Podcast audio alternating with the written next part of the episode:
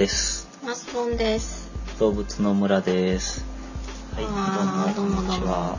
こんにちは。動物の村のお時間です。それ。相変わらず始まり方と終わり方はどうし、どうやったらスマートなんだろうかというのを考えながら、答えが出ぬまま、どんどん更新しておりますけれども。はい。はい、えーと、動物の村は、えー村とマスボンが動物に関する情報を定期的に週1回くらいを目安にお届けしております。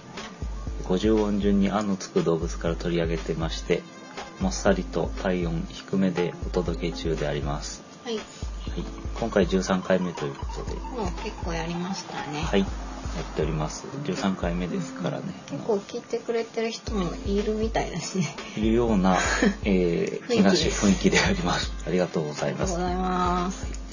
えっと、どうやって皆さん聞いてるのかとわからないんですけど、う一応、あの、本拠地をケロログの方に、えー置いてまして、ん。うん。あとは、あの、iTunes の方から、えーポッドキャストを辿って登録できるようになっております。うんうん。で、あの、iTunes の方は、あの、よく、こう、あの、なんでしょうか。えっと、一応、自然科学みたいなところにうん。カテゴリーに登録していると、結構上位にあ、来てまして、来てます。来てます。見たかなったでんでそこです。ミスターマリック。まあ、あの、自然科学を、まあ、その、なんていうのかな、カテゴリーに登録してる人自体があまり多くないみたいですね。結構そういうとこ狙っていったんですか？ニッチな市場というんですかね。うん隙間産業で。ええまあ、ちょこちょこ更新してますので、なんか話題の新作とかいうところにも、うん。あのいつ話題になってるのかちょっとわかんないけど。まあ、頑張ったでしょうみたいな形でよく、ああ、のまめに更新してるから。はうん、取り上げてもらっております。い。はい。ありがたいことです。ありがたいことですありがとうございまありがとうす。ございます。皆様応援してくださる方、iTunes の方。誰誰か人、人が選んでるのか、なんか機械で選んでるのかあ、わからないけど。その、うん、わからないけど、よく、まあ、自然科学の方で見ると、結構、あの、ビビちゃんの顔の、あアートワークが猫ですね。はい、出てきます。はい。はい。よろしくお願いします。お願いしということで、ます。えー13回目ということですので、えーえーすさ、さしすのすですね。すはい。すなんですけど、はい。なんかすのつく動物といったら何がす、思いつきますでしょうか？す、す。あのスナネズミ。スナネズミ。あのうんすごいマニアックなところで。ああとはね、スズメなんてのは、あありますねポピュラーな鳥ですねうん。チュンチュンですね。うん、スズメもなんか割と面白い特徴があって、うん実は自然界にスズメはいないって言ったら変にちょっと語弊があるんですけど人間が生活してる環境じゃないとスズメは住めないなんていうへそんななんか話題もあるところえ。うん、スズメなだしの今日。今日はスズメじゃなくて、へえーっとねそんな振っといて。振っといたんですけど今日はすっぽんお、に注目しようと思っております。はいはい。亀の仲間ですね亀の仲間なんだ。そうですねはい。はい。すっぽんであります。はい。特になんか、なんか思い出とかありますあか、思い出はないですけど、うんあの亀よりちょっと気持ち悪いのはな気がするのはなんでかとか、うんうんあ。とはなんか噛んだら離さないうんうんだから怖いぞみたいなことを大人にすごくうん。小さい時に言われて、うん。なんていうのすっぽんと触れ合う機会もないのにうん。なんか妙な恐怖心をうんなんか心に植え付けられたトラウマがありますけど確かに。その辺は何なんでしょうか、なんかその、それについても触れますけど、はいやっぱり、噛ん噛まれたらやばいみたいなイメージがうんうん、ありますが。でもね現実的にさなかなか噛まれる機会って多分ないじゃないですか、そうですね。なのになんであんなに大人は私をこういじめたのかなよくわかりません。うん。確かに。そんなにすっぽんがいっぱいいたのかって言われたら、そんな気ねはしない池とかで遊んでたら、うんすっぽんに尻を噛まれ死んだ子供とかいるんですかね。尻を噛まれてる うんただあのまあ突然だけどあのペットとして飼っていたすっぽんを、うん。その無責任にももうちで飼えないって言っうん。てドブとかに放流してしまって、ある時そのどこかで遊川なんかで遊んでた子供がうん。うんそのすっぽんにカポってやられてうん。指がもげたとか。えそれはあれだね。あのまずい。そういう事件が割とあります。あじゃあだからかな。すごく脅かされたのは。うん、でもねあのどうなんですかね。そんなに頻繁に起こることじゃないと思うんですけど、うん。じゃあ、はい、えーまあ、そんなことも踏まえてすっぽんの紹介をしていきます。どんなあれなのかね。うん、あのすっぽんっていうとやっぱりあの名前がすごいなんなんだろうって感じじゃない？すっぽんって。音？うん、これすっぽんのいきなり語源からなんですけど豆知識。はい。これ何だと思います、なんかそういう風に鳴くとか、うん。なんか抜ける時の何か、うん、やっぱりなんかあの抜ける時の音のイメージがあるんですけど、うん。えっとあのラバーカップって呼ばれるものトイレの、ああのうん。わかあれすっぽんって言いな言わないですか？あ言う言う言う、うん。全然あれとは関係がないんですけど。なぶん殴 ってやろうかと思いますよあの何かの音なんじゃないかって思いますけど説がいくつかありましてうん。有力なのとしては、うん。えーすっぽんが川に飛び込んだ時の音を表現したという説がいう、えースポーンと飛び込んだととっていうことなんでしょうか。で川柳なんかにですね、すっぽんの名は飛び込んだ時につけというのがあるそうで、えうん、まあこの川柳のウィットも全然意味がわからないんだけど、ちょっとそこは置いー、といて。音っぽいっていう。うん、音っぽいっていうのは正解だったってこと。もう一つの説としてこれもやはり音なんですけど、ん。音じゃないや。あの水の 本当かよと思うんですけどうん。水の中から出没しますのでその出没という言葉がなまってすっぽんという言い方になったという説もあります。出没出没出没出没出没すっぽんみたいな 感じでしょうか。うざい。すっぽんアドマチック天国っていうのを考えてみました。つまりそういうことです。だだんだんじゃああの番組もあと20年ぐらいやるとすっぽんになっちゃうかもしそうそう。すっぽんアドマチック天国になる可能性もある。れないやばいな、うん。どうしよう。ん。まあ、他にはあの鳴き声の擬音語だとかちょっと鳴き声どういう鳴き声するか聞けなかったんですけど、ううん。鳴き声とかあとポルトガル語ではないかというような説もあるんですけど、うんあのその真偽のほどははっきりしませんけど、うんまあ今の擬音語っていう説がねあのへまあまず、うんうん、いかにも音っぽいですよね。ポンのあたりなのうん。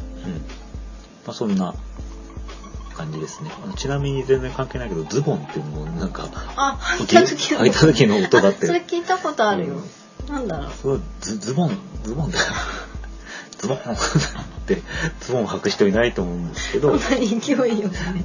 まああの、どんなの履いてんだって話ですよ。由来となんか調べると面白いものですねという、えそれだけ？その、すっぽんの由来で、これ、まあ明日なり、どうぞ、学校や会社で。あのははって言われてもね言ってみても面白い言わない。方がいいと思うよはい、はい、すっぽんですけど、うん、日本にしかいないの。いや、そうではなくて、いろんな国にいます。まあ中国、日本、台湾、韓国、北朝鮮、それからロシアとか東南アジア、ここを中心にいで。もそしたらヨーロッパとかアメリカにはいないってことですよね。あの広い意味のすっぽんの種類はいますね。あじゃあ日本で言われてるあの辺の感じはいない、あの日本で言ってるすっぽんっていうのは種類としては、えっ、と細かく申し上げますと、うんえー爬虫類です爬虫項のカメ目すっぽん科の中のうん、極東すっぽん属あ極東ってそういうことか、うん、極東ですね。その極東アジアの極東で北極の極に東ですよね、うんうんうん。極東すっぽん属っていうのが、えーいわゆる、えー我々が知っているすっぽんうんうんの種類になります。これはその読んで字の通りそのこの辺りにいるものになります、うんうん。すっぽん科っていうちょっと広い意味で見てみると、うん。もっとアフリカ大陸だとかアメリカ北南います、うん。確かまたまたみたいなやつのすっぽんの種類だったような気がしますね。それ大きいスッポン？うんうんうん。あの、もっと怖いすっぽん強そうな？強そうなすっぽんが。ちょっと、あの、そこは調べてないんで、まあ、えー今日は割愛で、はけど。まあ、あの、いろんな種類はいますけど、うんあの、今日紹介する極東すっぽん、すっぽんっていうものは、えーこのアジア中心に生息しております。ということですね。すっぽん漢字で書くとすごい難しいんですけど、別行の別ですよね。うん。書けないこれ。か亀、亀っていうか、あの、亀みたいな字。あ、器、器っていうか。そうそうそうこれちょっとうんどういう字か説明するのも,、うん。できない無理。できないので、左も右も無理。うんまあ別という組み音読みすると、別。はい。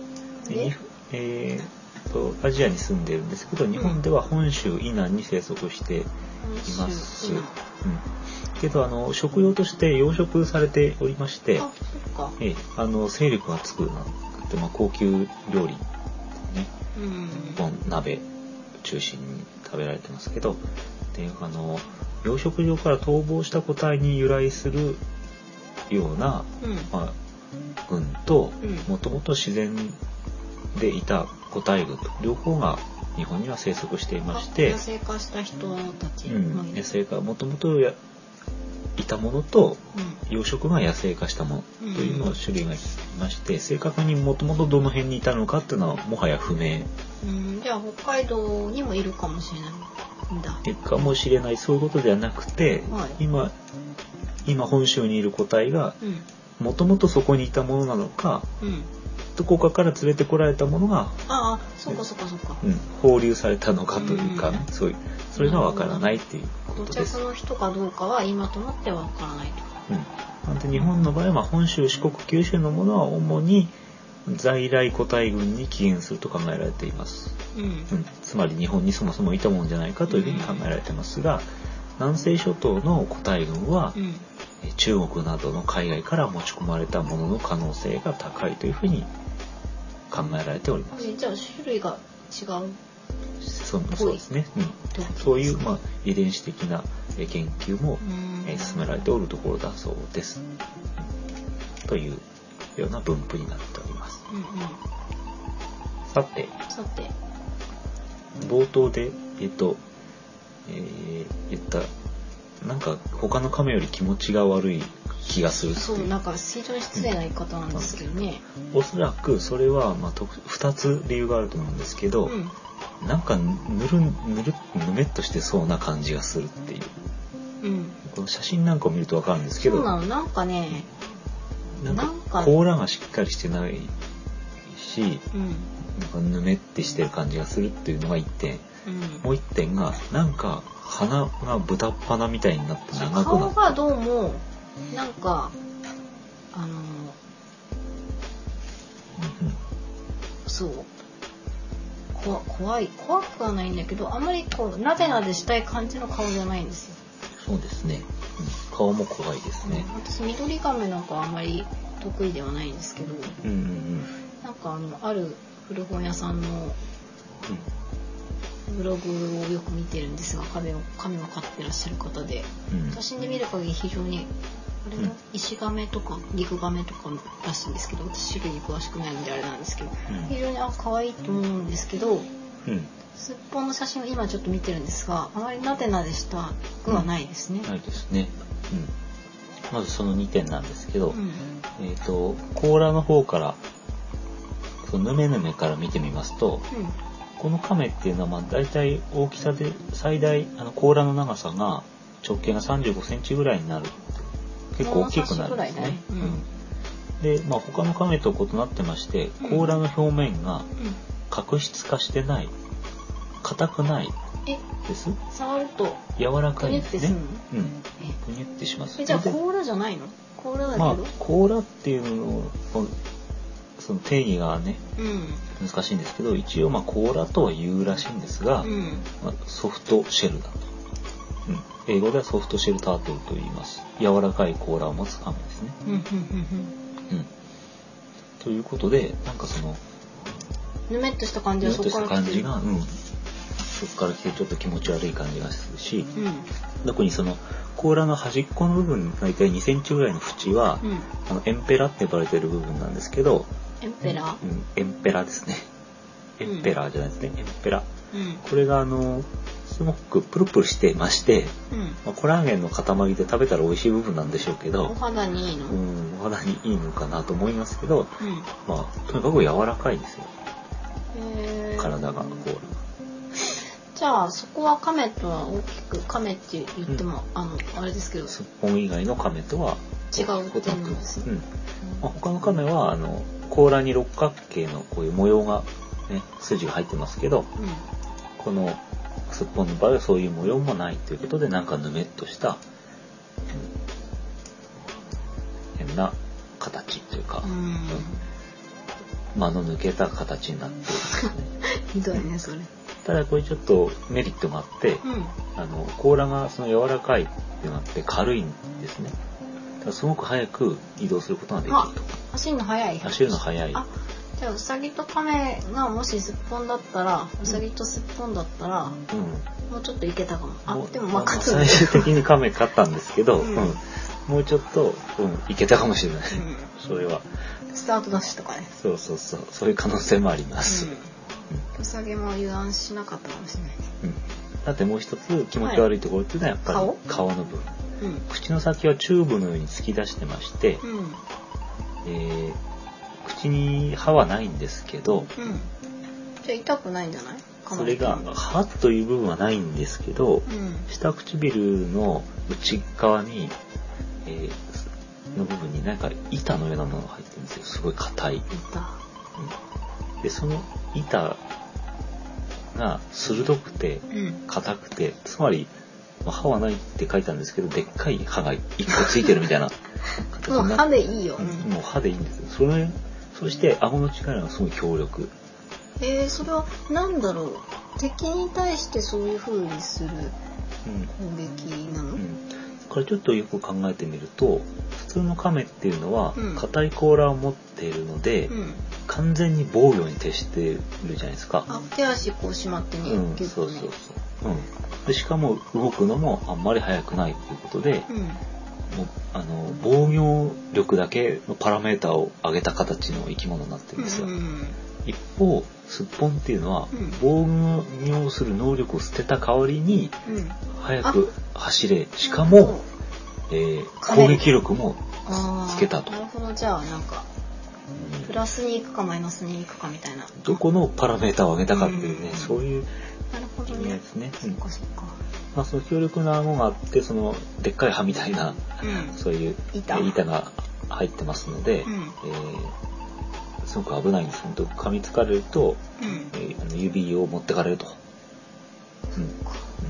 そういうのとまたあの鼻の先の部分がねえーシュノーケルのようにちょっとこうちょっと豚鼻になってまして、うん。うん、それをこう水の上に出して呼吸したりするんあですけど。カバみたいな感じ？あのそうそうそうイメージとしては、うん。でそういうその特徴もあってかあの顔がなんか可愛くない、うんうんうん。なるほど。でもそう可愛くないとか失礼なことばっかり言ってますけど、うん。まあそういう風に頑張って進化してきたんだ。まあ、そういうことですね、うん。はい。はい、かわいなんかどうも私が苦手な理由は分かった。うん、そのそ克の服できるかはちょっと別として。その辺がまあ普通の亀との違いで怖いところかな。と、うん。うん。あれ手足ごめん。あ手足はしまえるの？手足しまえます。しまえる？はい、はい。えーちなみにすっぽんはこの感じで2億年前から大体同じような形で生きているということで、うんまさに生きた化石と言えるでしょう、へえはい、はい何かありますでしょうか？うんとオスとかメスとかうん。だからどっちが大きいとかちっちゃいとかあるんですか？あら調べませんでしたね。調べなかったけど亀ってねあの卵大体メスが大きいんだよね。あそうなの、うん。ちょっとすっぽんがどうだかっていうのはちょっとすいません。ちょっと分かりませんでしたけれども、うんうん。えっ、と、じゃあその繁殖とかそういう、うん、養殖とかもあるしね。繁殖とか養殖とか、いや、なんかその、難しいのかとか分かってないから、うん養殖難しいとかさ。うん。じゃあまず繁殖っていうか、まあその暮らし産卵うん。うん。とかね、そういうところからえ見てみますと、あの、大体あの、スポンは7月か8月頃産卵しますね。ちょうど今頃になるんですけど、うんうん。川のそばの砂地で、えー穴を掘りまして、うん。そこに卵をどんどん産んでいきまして、その後砂をかぶせるっていうことで、じゃあなんか、ウミガメの産卵のイメージで川で行けばいいのそうそうそう。うんあ、そうね。うんこの亀は海じゃなくて 川にいるんですね。うん川川っていうか沼とか沼淡水域ね。はい、オッケーオッケで、というふうな、あの、ウニ卵を産みますという、それだけか。うん ちょっと情報が少なかったんですけど、えっと、オスとメスの違いね、ちょっと繁殖と話違っちゃいますけど、ー。うん。えっとメスの方が小さい。そうそう。うんこれちっちゃくなっちゃってる。メスの方が小さいんだそうです。でもメスの方がこれこれは丸みを帯びて小さい。で、尻尾が短くて、その、見た時に、あの、見分けることができて、うん。あのー甲羅から尻尾が出てるのがうんオスなの。あ、尻尾あるのがうん。ス。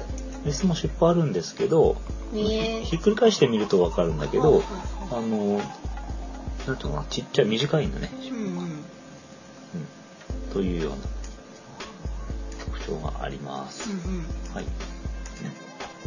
あ、間違えちゃった。あちなみに今日はですね、うん。あ、お茶とコーヒーを、あれ違う？違うよ。これコーヒー牛乳の素で入れたコーヒー牛乳。コーヒー牛乳とチョコレートをつまみに収録しておりはい、私はます。白ワインをいただいてます。あれそうなの？だ言ったじゃん。コーヒー飲むと寝れなくなっちゃうからさ。うん。あ、いいですね、それは。うん。さて。なんか、これミントのチョコが美味しいでうんす。うん。アンデスって書いてあります。ちょっとこれ全然すっぽんとは関係ないはい。ですすいません。ちょっとチョコいただきますね。はい。じゃあその間にですね、えー、あの、養殖とかそういう話を少ししてみましょうか。はい。あの、食用として、あの、大変人気の高い食材なんですよ。うん。で、あの、今食べるものは主に養殖されてまして、静岡県とか長崎県なんかで有名です。でこの辺りはあのうなぎで有名な地域なんですけど、うん。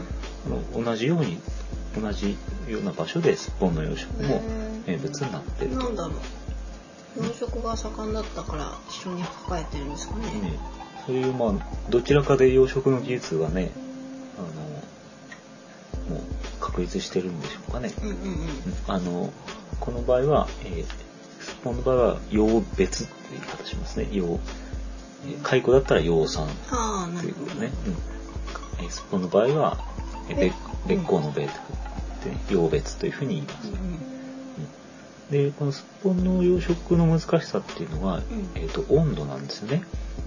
温度が高温じゃないともう育たないんですよ。あ、じゃあ寒いところでは養殖はできないし、うん。あんま育たない。はい。それなんでかっていうと、うん。あの亀なのでうん。冬眠するんですね。気温が15度以下になると冬眠してしまうので、うん。冬眠するっていうことは冬眠してる間ご飯食べないので、うん。あの、すごくカロリーを消費しちゃうんでね、冬眠中に痩せちゃうんですね。う。うんん、だから、まあ、大きく育たないので、食用にはね、向かないっていうこと。だから、まあ、この養別のところでは、温泉なんかを有効に利用したりして、水の温度を上げて、うんあの、冬眠させないようにしていると。えー眠らせないで声太らせてうんうん。早く食べたいと。はい。うんあ冬眠に関して言えばですね、スッポンというのは長く冬眠するような生き物で、あ。うん。えーもうあの水温が15度以下になると潜っちゃって冬眠しちゃうということでうん。で15度以上になるとまたわーっと出てくるんですけど、うん。まあその眠ってる間はだいたい10月から4月ぐらいまで冬眠してるということで半年以上冬眠してます。じゃあ1年の半分寝てんの？うん、ということですね。あこの、まあ、その半年寝てても大丈夫なんてそのバイタリティがですね。溜め込めるんだ。うん。エネルギーっていうか、うん。餌っていうか。そうなんですね。でそれがやっうんぱりすっぽんがすっぽんを食べると精がつくっていうそのあの？力の源っぽい感じ。源がやっぱりあるんではないかというふうに考えられてるわけですね。実際あるの？実際はあのすっぽんっていう食材はすごく栄養豊富でありまして、そうなんあのまあカロリーが高いというのもしかりなんですけど、うん。えっとまああのあごめんなさい、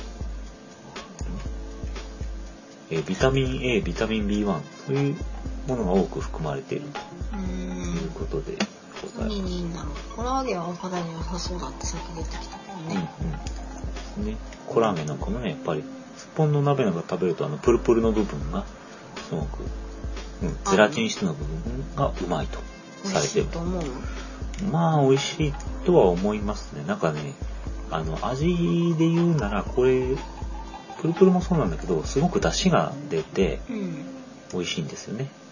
うんうん、私食べたことあるかな。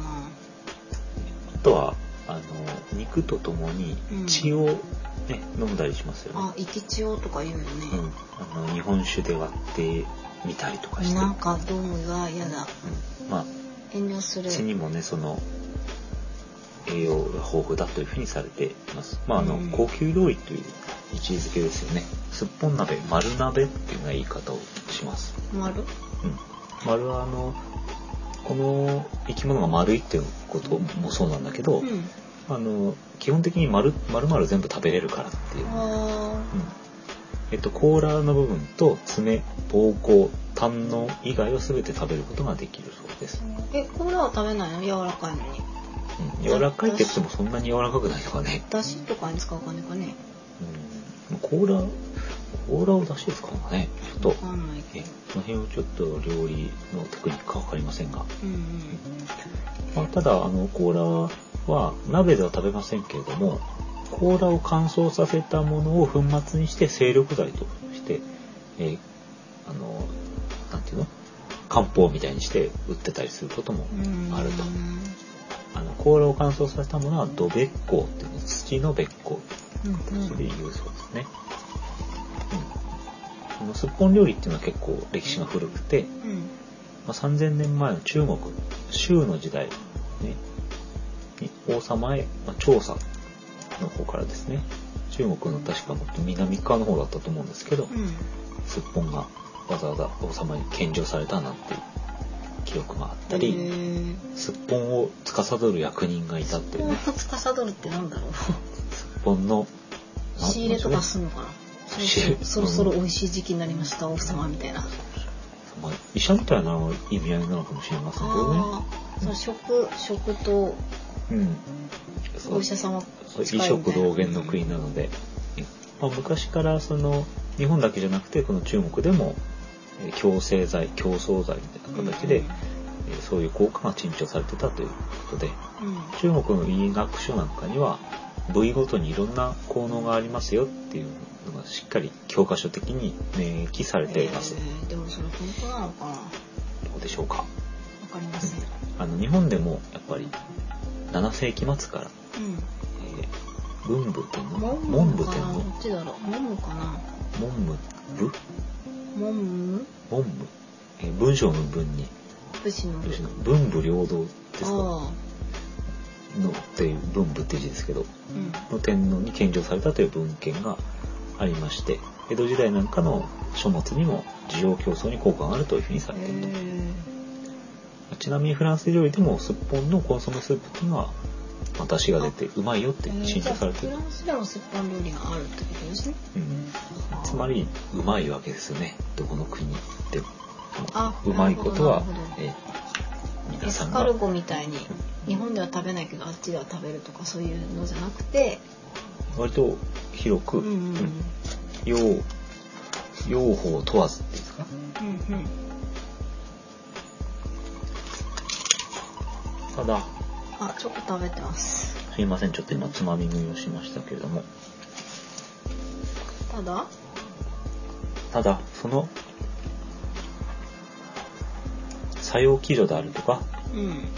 作用基準って言い方わかります？え作用だ私から。あの最近き知った知ったっていうか最近でもないけど会社に入ってから分かったんですけど、ん。基準ってね言葉あるのね。作用基準って。薬の薬なんかのうん。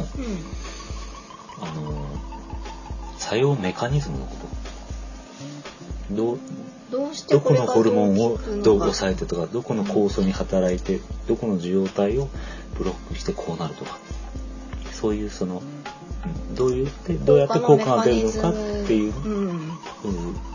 そういうメカニズムを表す意味作用基準機械の木に、えーこれは順順序の順序ですね、うん。うん。えっとこのスッポンに関してはその作用基準だとか、主な成分の詳細は不明です。うん。で人での有効性安全性に関するデータは見当たりません。じゃあ美味しくて栄養もあっていい出汁が出るけどうんじゃあ需要競争に効くかとか、うん。ここに今ちょっといくつか載ってるけど、本当に効果があるのかは分かりませんけど、まあでも栄養のある食材だうんけど、うん。本当に病気に効くかはわからない。そういうデータはないってことですね、うん。つまりそういう試験をやったことはないっていうことでしょうね。うん。さてどこか体で悪いとこありますか？あえ私？うんえっ、と頭痛とか？頭痛とか？ないね。頭痛には効かないですね。あでも腰痛とか。腰痛。腰痛ね。腰痛に効くところはですね、うん。すっぽんの肉だそうですね。うん。あの中国のあの薬薬薬膳っていうのかな？漢方薬のことが書いた中薬大辞典というものによるとうんあのすっぽんの部位別の、えー効能なんて書かれてましてうん肉には血液浄化貧血慢性下痢肺結核による発熱腰痛月経過多症などに効くというようなことが示されております。うんこれデータ取ったのかね？まあ取ってないんでしょうだから 見当たらないそうです。うんあのさっき飲んで気持ち悪いって言ってた血に関しては産後の発熱や脱行顔面神経麻痺などに効果があるとされていると。いろいろありますね。コーラは肝臓病とかね、ううん、んっていうようにまあと言われておりますっていううんところですね、うん、今あの薬って難しいですよね。そのこれは何に効きますっていうふうに表示するにはうん。ちゃんとあの試験うん。が必要でうん。効能を歌ってはいけないんですね食品は基本的に、じゃあ後味すっきりとか。まあ、そういう、まあ、そういうのだったらいいね、いいんだけど。うん、よくあの牛乳なんかね、まあ、ある種の牛乳を飲むと夜よく眠れますなん聞いたことあるある売り出したものがあるんだけどそれはまあちゃんとしたデータを取ってないということでそういうことを表示できなくなあったりピーちゃとかね、んが来ました。あピーちゃん今日は参加は？あちょっと眠い。うん、今日は結構夜に収録してまして、はい。ビビちゃんも眠いということで。眠いという感じですね。はい。はい。ででえあー、何か？あの噛んだら話さないってあれ何なんですか？うあ噛んだら話さないことについて。うん。えーとですねよく昔からですねスッポンに噛まれ食われたら噛まれたら雷が鳴るまで話さないというふう聞いたに言われてことある。あれ満月じゃないっけ？雷だっけ？私は雷が鳴るまで話さないって聞いてうんうん。今いいや雷で。この際これ本当なのかどうなのかということも含めてなんですけど、うん。あのーななんでこういうふうに言われてるかというと光？音？いやあのまず雷とかの前にこれはかなり凶暴な生き物なんです。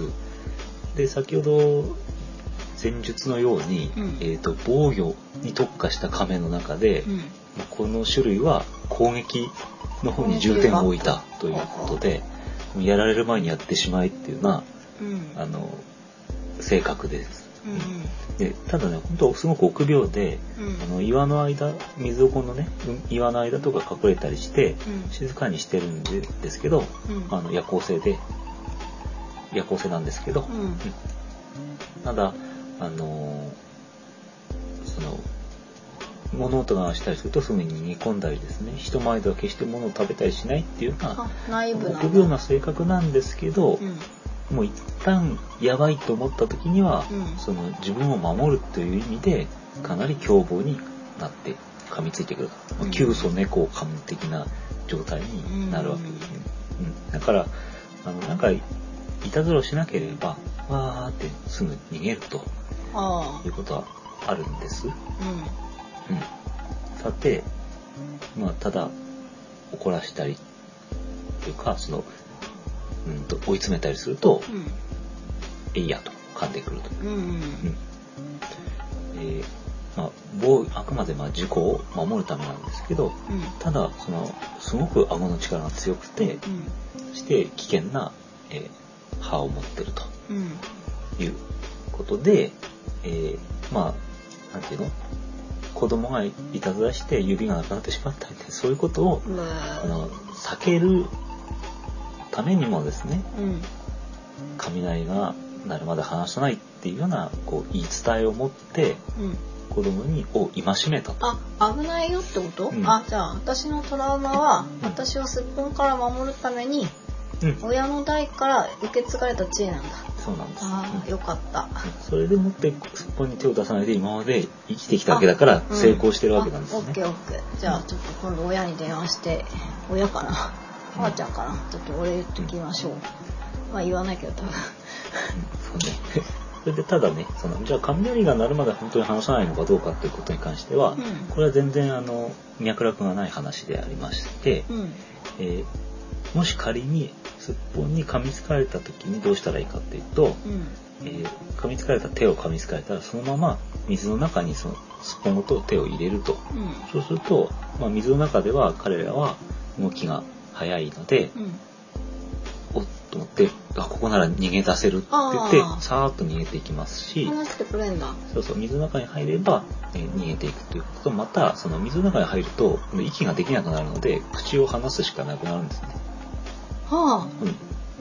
ということで、まあ、あの、噛まれたら水に沈めると。いうふうにしてください。あはい。うん。ただ逆に力ずくで、あの引き離そうと思うと、うん。あの、首をこう、もうどんどん引っ込めていっちゃう。根っこ裏に？甲羅に。わおそそれはやばい。どんどんひどく傷が深くなると。いうようなこともありますから、噛みつかれたら冷静に水の中に沈めると。はい。いうような。気をつけます。ことです。あの、一応ですね、あの、雑食なので肉も食べる生き物ですね。うんううん。ん、あの動物食の色の方がやや強いというか、うん、そういう雑食、うん、植物の植物も食べるけど動物の方を好んで食べると。じゃあカエルとか貝とか。そうですね。魚両生類甲殻類貝類。まれに水草など食べるうーん。というような生き物でありますのでまあねなるほど。じゃあすっぽんは別に私を食べようと思って噛んでくるわけじゃないのね。基本的には怖くて。て、うんピラニアみたいに。そうそうそうそうそう。まあ消極的なというか消去法的な選択としてうんま噛まざるを得なくなってあ噛む防御の代わりの攻撃としてうん、そうそうそうそう、うん。うん怖くて噛んでくると。OK ただまあ攻撃力は強いですよっていうことなんですね気をつけてくださはいい気をつけます。はい。こんなもんかな。はい、じゃあまあ飼えるのかどうかというと少しちょっと私買わないいと思うけど。うんこれでもペットとして割と人気はあるようなんですけど売ってんの普通売っにて売ってたりします。うん。であのーえっ、とね過去にですねうん。あの養殖？すっぽんの養殖がねすごく盛んだった兵庫県の上町ってところでですね、うんえー自治体がですねうん。ペット用にあのすっぽんの血亀うん。血亀稚魚の血に亀ですね血亀の販売を始めた子と、ね。500円玉ぐらいの大きさの甲羅のすっぽんを1匹500円で、あじゃあ子供でも買える感じの。うん、あこれ自治体っていうかなんて言ったら水面組合水面水面？わかんないけどかこうそのス漁業組合みたいな人らですかね。そうですね。うんうん500円でどうですかって、うん。まあ、あの町おこし的にねやったことがあり、まあ1個500円で買えたと。うん。1個対500円で買えたっていうことがあったんですけど、うまあでもこれはですねなんかあの無許可でペットを販売したとしてあまあ、県の指導が入って食べ用じゃないもんね。食用じゃないもんね。そうそうなのそうなんです、うん、そこはまた難しいところでまあこれは販売中止になってしまったんですけど、うん。うんせっかくねあの町おこし事業だったんですけど、うん。さっき言ったようにその食べるのかどうかって話で、うん。まあペット用に販売したんですけど育てて食べでも素人はそうそうえさばき方の指導もしますとかなんかそういうようなことを歌ったことがあったそうでそのは動物愛護の精神に反するといあうよなんなことね。結構あれですね。そうすると可愛がったらいいのか養殖したらいいのかうん。買う側の気持ちがうん。定まらないというか。あのーまあ買ったことはないからあれなんだけどた例えば500円玉ぐらいの大きさのものを買い買って可愛いねなんてやってて、うん。でいつの間にか35センチになったと。結構大すると、まあ、でっかい水槽をまた用意しなくちゃいけないし、うん。しかも餌も、えーまあ、肉食うん。魚とかをい。っちょっぱいあげないといけない、うだよね。しかも、えー場合によっては噛みつかれて 怪我をすることがあるってことになるともう、えー飼えないってことになりますよあね。じゃあ池とかに捨てちゃうん池とかに捨てちゃうってね、まずそれが危ないってのもあるし、うん。あれ待ってよとすっぽんじゃないかと思った時に、うん。じゃあ食べればいいんだとか、うん。じゃあ、えーすっぽん鍋屋さんに売ろうかとかそういう話になるとまた全然こうねペットっていう動物愛護の観点から観点から考えますとすごくねよろしくないので、うんそっかいろんな問題をはらんでたんですね。う。んあ美味しかったからねっていうなんかそういう不幸。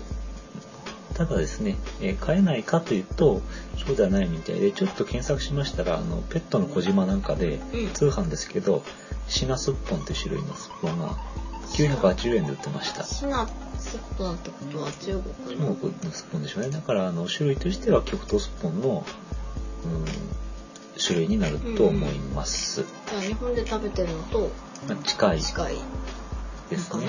うん。はい。ちょっと細かく見てみるとわかんないな。うん。あの、買うこともできます。うん基本的には肉食なんで、亀用の配合飼料ってのが売ってるそうなんですけど、うんこれを与えますけど、まあなかなかあの食べてくれない時もあるんで、こういう時は魚とか、ブラックタイガーのエビですね。こんなのをあげたりしながら、ちょっとずつ配合飼料に混ぜたりして、えー食べさせて育ててくださいっていうことね。うーんじゃあ結構繊細なんだねうん、そう、まあ、そういう、うん、一面もあるようです。まあ、重複しますけど、えー飼育の放棄などで道具などに離したりしないようにしてくださいということですね。はい、危ないですからねはい。というようなことで、大体スッポンの話でございました。はーいはい。何か、いいですか？うん大丈夫だと思う。はい。じゃあ最後にスッポン関係の書籍ということで、うん。えー、すっぽんで Amazon なんかで検索するとですね、うん。えーまあ、すっぽんの買い方みたいな本と、うん。それ以外には、うん。えーすっぽんぽんのすっぽんの部分が反応して、うん。えーえー引っかかりまして、うんすっぽんに関する絵本とかそういうのはなかったね。ないうん、あの飼育書みたいなやつが確実にはありましたけど。うんじゃあそこは新しいジャンルだから絵本作家さんなんかはすっぽんの本とか絵本とか結構ニッチなところかと思いますね。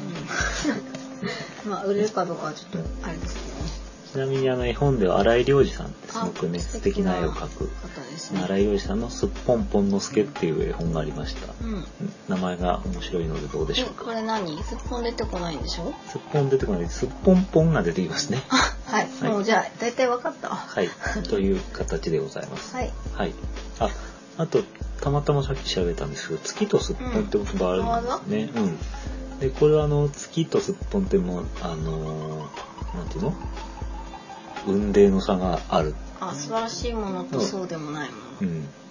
で、なんで月と対比するものとしてすっぽんなのかっていう、まあ、ことなんですけど。悪いから。そうそうそう、丸いから。うん。あと、まあ、このすっぽん自体丸って言いますし、うん。形もすごく丸いので、同じ丸いもの同士で比べて、月と、まあ、すっぽんと、ドドブの中にいるようなすっぽんと比べたっていう説もあるんですけどう、ん。調べましたらですね、種の盆種塗りの丸い盆、種盆ですね。うん。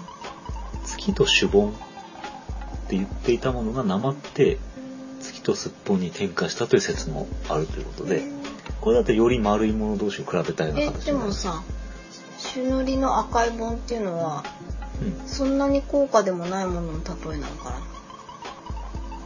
あら、確かに。ななんか綺麗そうでまあ確かに月は手の届かない。神聖なもので、うん手近なところのものっていう感じはするけど、うん。そうね、対比するとものとして適当かどうかとしてはちょっとわからないけど、うん洒落ているような気がするなという。うん、ちょっとした可愛いものになっちゃってるけどね、うん。そうねシボンシボンシボンスポススポンとそうそう。なんだっけ最初のは最初のは出没。出没出没出没出没と。アドマチックとあと、出没スポンアドマチックでも。それでいいかな明日の知識は、うん、そうですね。う んというような、えうんすっぽんに関するお話でございました。はいはい。えじゃあ、もうここで終わりということで、次回は、えー、冊子数せということですね。うん。え、あの、もう、えー作業も折り返しました。作業、え、さ、さ、さの行ね。うんうん。折り返し地点ということであります。はいはい。まあ、性に関してはいろいろあの気になる動物がいるので、えー何をおお話しするかこれからということで、うんはい、またお楽しみにしていていただければというふうに思います。はいはい。こんなもんかなはい。ゆうちゃんなんか言い残したことは？はい大丈夫？今日の B ちゃんは、まあ、近くにいるんですけど、なんかお餅のようになって寝てますね寝ておりました。はい。もういいゆうちゃんはい。はいじゃあ今日はこの辺で、はいはい。じゃあまた。さよなさよなら